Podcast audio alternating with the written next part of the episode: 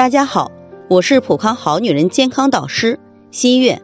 二月四号立春，也是二十四节气中的第一个节气。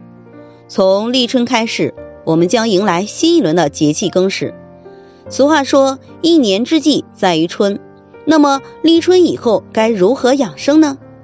立春养生宜早睡早起，春捂秋冻。此时外出不宜马上减去棉服，最宜夏厚上薄，有利于阳气的上升。此外，春天多风，如果穿衣不当，对身体造成伤害时，就叫贼风邪气了。所以头、肩、背、肘等容易受风寒的部位，也要多注意保暖。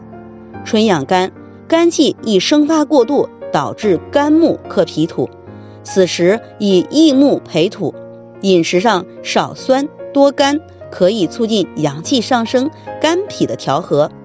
春气通于肝气，可以长伸懒腰，多吃小米、海带、蘑菇、牛奶、绿色蔬菜等养肝护肝的食物。切忌忧思恼怒，要做到心胸开阔、乐观向上，保持愉悦的心情，避免过度耗损。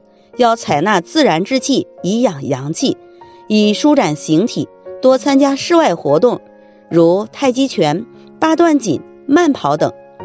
春季是阳气生发的开始，也是养肝护阳最好的时候。